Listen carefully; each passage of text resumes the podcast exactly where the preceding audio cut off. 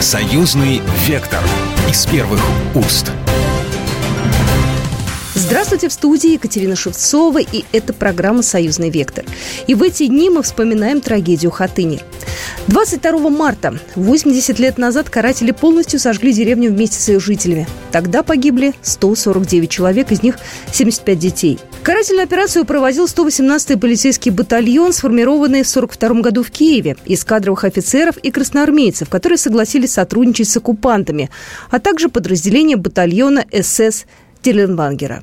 Командовал расправой над жителями Хатыни начальник штаба 118-го полицейского батальона Григорий Васюра. Кстати, в ноябре-декабре 1986 года в Минске состоялся процесс над Васюрой. Решением военного трибунала Белорусского военного округа Васюра был признан виновным в преступлениях и приговорен к высшей мере наказания – расстрелу. Во время трагедии выжили шесть человек. Троим – Володе и Соне Яскевичем и Саше Желобковичу – удалось скрыться от гитлеровцев. Остались живы двое детей из находившихся в сарае – Виктор Желобкович и Антон Баранов Ивановский. Единственным взрослым свидетелем хатынской расправы стал 56-летний деревенский кузнец Иосиф Каминский. Среди погибших односельчан он нашел своего сына. Мальчик был смертельно ранен в живот, получил сильные ожоги и скончался на руках у отца.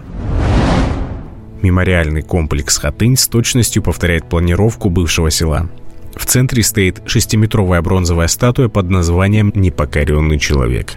Это дань уважения выжившему Иосифу Каминскому и его сыну – на месте амбара, где горели хатынцы, установлена черная металлическая крыша, которая была на зернохранилище. Рядом с ней общая могила с символическим венком памяти, на котором есть слова, адресованные от мертвых к живым. По сохранившимся документам известно, что в Хатыне было 26 домов. Архитекторы на месте уничтоженного дома возвели венец сруба. Внутри него находится обелиск, напоминающий по форме печную трубу, которая сверху имеет колокол. Каждый час колокол напоминает о страшных событиях 22 марта 1943 года. За символической деревней следует кладбище сожженных деревень. Именно туда доставили урны с землей из 185 невосстановленных сел. Недалеко от них возвели стену скорби из железобетонного блока со своеобразными нишами – в них памятные плиты с названиями самых крупных лагерей смерти и мест, где массово погибали люди. Мемориальный комплекс «Хатынь» внесен в список историко-культурного наследия. К 80-летию этой памятной датой в мемориальном комплексе закончился капитальный ремонт с модернизацией и элементами реставрации, который шел почти год. Как пишет российская газета, все работы были разбиты на три этапа. Впервые после трагедии в Хатыне появилась деревянная церковь в честь Рождества Пресвятой Богородицы. Она практически точная копия храма Вошествия Девы Марии, который стоял здесь с 1794 года и сгорел через несколько месяцев после хатынской трагедии в конце лета 43-го. Воссоздать облик святыни помогли сохранившиеся инвентарные описания. Благоустроили прилегающую территорию в прошлом году во время обращения президента с посланием белорусскому народу и национальному собранию было высказано предложение провести работы в Хатыне в формате молодежной стройки. Инициативу поддержали юноши и девушки со всей страны смогли стать не только посетителями места, но и приложить руку к его реконструкции. Впервые в Хатыне появился музей.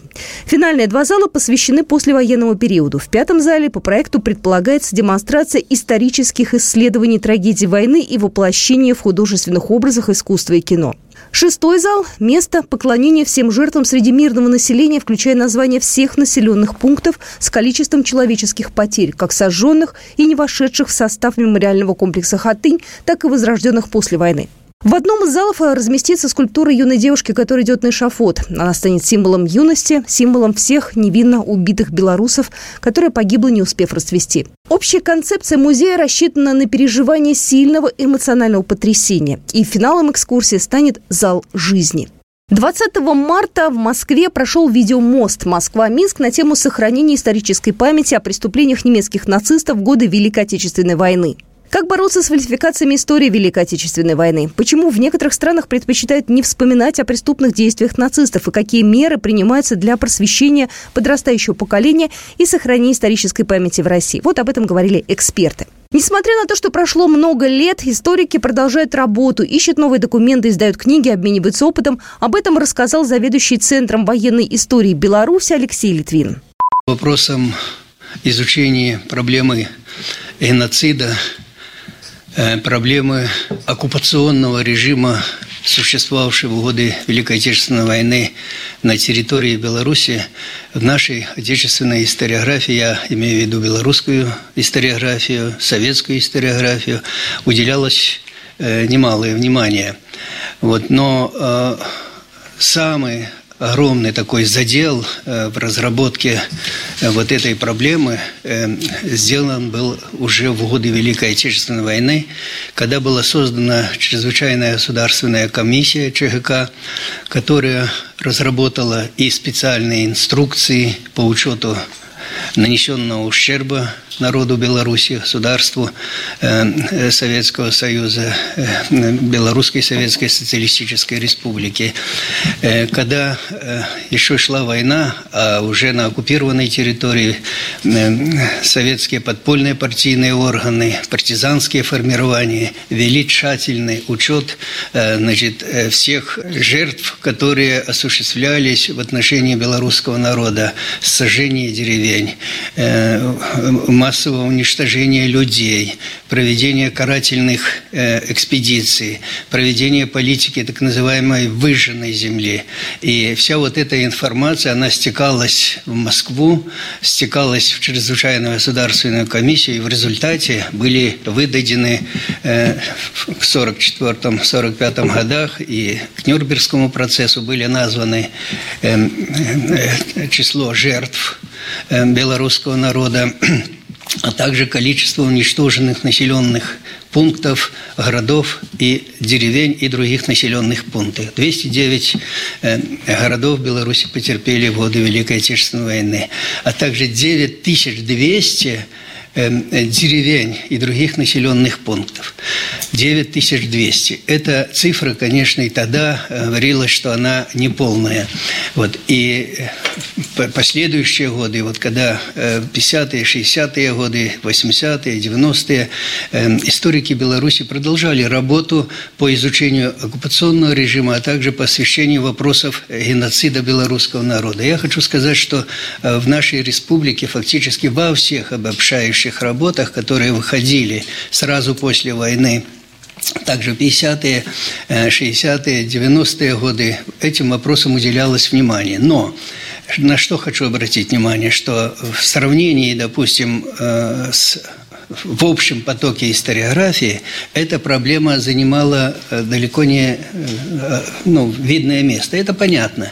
Но, например, что было понятно для российского читателя, у нас в республике издано примерно 12 тысяч на сегодняшний день различных публикаций по истории Беларуси периода войны. Но проблемам оккупационного режима Э, докторские, кандидатские монографии, статьи большие научные и так далее. Примерно э, где-то 400-450, ну до 500 э, разных публикаций с учетом тех, которые выходили в российской публикации. Сами понимаете, что это не так. Поэтому у нас, когда выходили огромные коллективные, ну, коллективные работы, обобщающие, такая, такая работа у нас издана, как «Всенародная борьба в Беларуси против немецко-фашистских захватчиков», она ее работу начали э, во второй половине 60-х годов, и к 1984 году только было издано три тома Э, значит, э, аналитического труда «Всенародная борьба», чего ничего подобного не было издано ни на Украине, ни в одной из э, республик бывшего Советского Союза, в том числе и в Российской Федерации. Параллельно было бы издано три тома, четыре книги сборника документов и материалов, где также вопросы геноцида белорусского народа, отражение сущности оккупационного режима. Надо сказать, что в начале вот уже Республики Беларусь. Мы совместно с российскими историками издали такую работу. Вот Михаил Юрьевич присутствует здесь. Он был представителем от Института всеобщей истории в этих работах. В этом э, в трехтомнике, тоже три тома, шесть книг, э, уделено значительное внимание отражению э, посредством новых документов, которые мы выявили в архивах Германии, в архивах Латвии, там, где документы Осланда были. Московские товарищи в московских архивах тоже на новом уровне были показаны вот вопросы оккупационного режима на территории Беларуси и в том числе геноцида белорусского народа. Э, на сегодняшнем этапе в связи с тем, что сложившейся ситуации, скажем, в мире, э, на бывшем постсоветском пространстве, эта задача имеет очень важное значение. Почему? Потому что долг историка в любом случае дойти до каждого. Мы э, в нашей историографии говорили о том, что в ходе войны гитлеровцами было уничтожено полтора миллиона мирных жителей.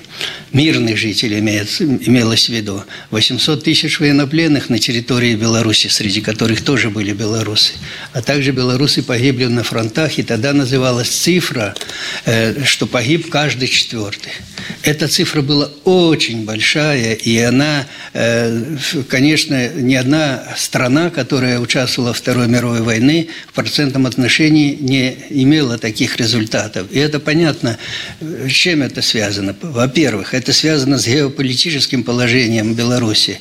То есть здесь проходила линия э, скажем, направление основного удара – это 41 год, потом 43-44 год тоже Красная Армия, когда изгоняла немецко-фашистские войска, здесь проходили большие сражения. И на заключительном этапе освобождения это операция «Багратион». Я напоминаю, что вы слушаете программу «Союзный вектор», и мы вернемся буквально через пару минут. «Союзный вектор» из первых уст. Союзный вектор из первых уст. Мы продолжаем программу «Союзный вектор». Я Екатерина Шевцова. 22 марта объединяет две трагические даты. В 1933 году был основан первый концлагерь Дахау, а в 1943 году нацистами была сожжена белорусская деревня Хатынь. И вот сегодня в нашей программе мы говорим о сохранении исторической памяти. Напомню, недавно прошел видеомост Москва-Минск на тему сохранения исторической памяти о преступлениях немецких нацистов в годы Великой Отечественной войны. Выступали разные эксперты. Время идет, историки и архивисты работают, открываются новые документы о том, э, как же эти документы влияют на статистику, влияют на то, что нам уже известно, рассказал заместитель директора по научной работе Института истории Национальной академии наук Беларуси Павел Трубчик. На сегодня мы уже можем точно говорить о том, что масштабы этой трагедии, они были гораздо больше, с учетом тех последних исследований, последних цифр, мы можем говорить о том, что уже на данное время 216 э, э, деревень разделили судьбу Хатыни, то есть те, которые были полностью уничтожены и не восстановлены по окончанию Великой Отечественной войны. Поэтому, безусловно, вот э, Беларусь, она понесла колоссальные потери и это были самые большие потери из всех стран-участников Второй мировой войны если брать в процентном соотношении к довоенному уровню населения. Поэтому данные события, они, конечно же, будут э, освещаться. И совместно с российскими коллегами у нас э, запланированы совместные мероприятия э, в рамках международных конференций ярким примером может служить та же конференция, которая проводилась, парламентская конференция летом прошлого года, где вот эта проблема геноцида тоже занимала достаточно большое место. Фонд «Историческая память» представлял на конференции директор фонда, член наблюдательного совета Ассоциации историков Союзного государства Александр Дюков. Его фонд уже более 15 лет сотрудничает с белорусскими коллегами, с историками, с архивистами, и в последнее время они плотно работают с Генеральной прокуратурой Беларуси по сохранению и увековечиванию памяти жертв нацистских преступлений на территорию Беларуси. Были изданы 15 сборников документов, посвященных как конкретным операциям, так и отдельным подразделениям, которые участвовали в карательных операциях. Есть еще замечательный проект совместно с белорусскими архивистами Национальной академии наук Беларуси. Это шесть томов э, книг без срока давности. И вот Александр Дюков справедливо отметил, что в российских школах и вузах недостаточно уделяют времени изучению Великой Отечественной войны. Про ту же Хатынь не рассказывают, хотя в советских школах, например, когда я учился, об этом знали практически все дети.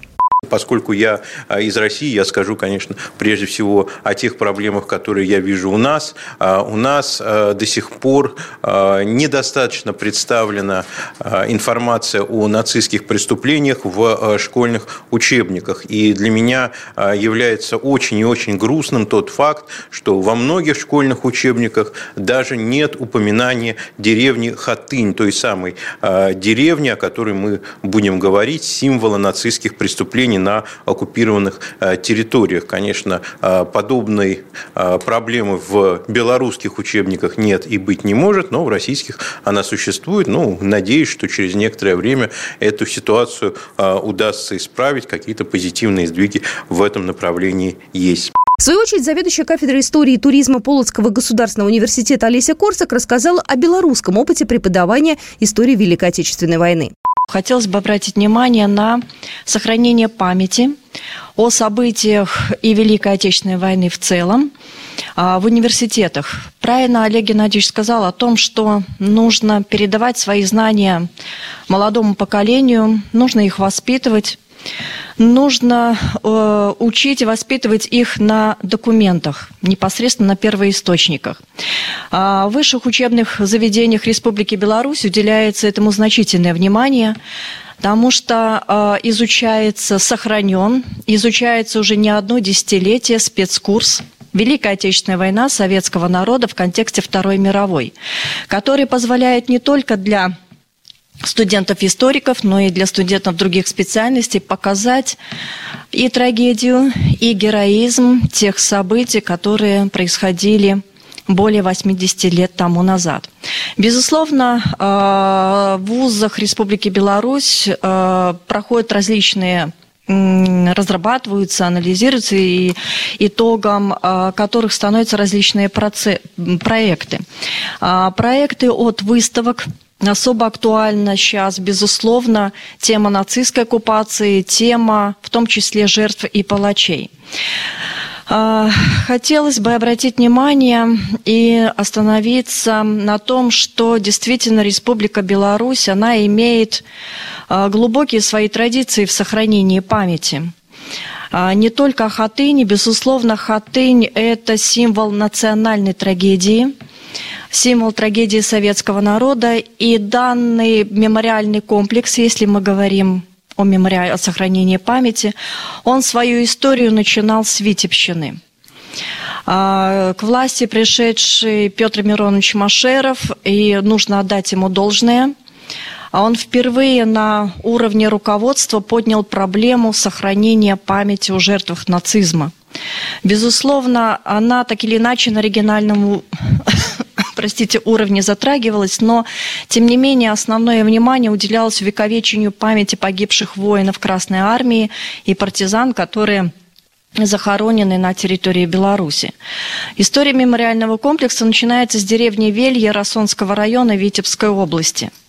Но потом было принято решение о том, что все-таки Рассонщина, скажем так, э, край Беларуси, поэтому ближе, безусловно, к столице, с той целью, чтобы как можно больше народом можно было привлечь и показать эту трагедию. Ну и возвращаясь к истории Хатыни, действительно, в советское время многое умалчивалось. Было не принято говорить о том, кто же были те нелюди, которые составляли карательный батальон. Заместитель директора по научной работе Института истории Национальной академии наук Павел Трубчик. Я бы не сказал это замалчиванием, что касается той же Хатыни.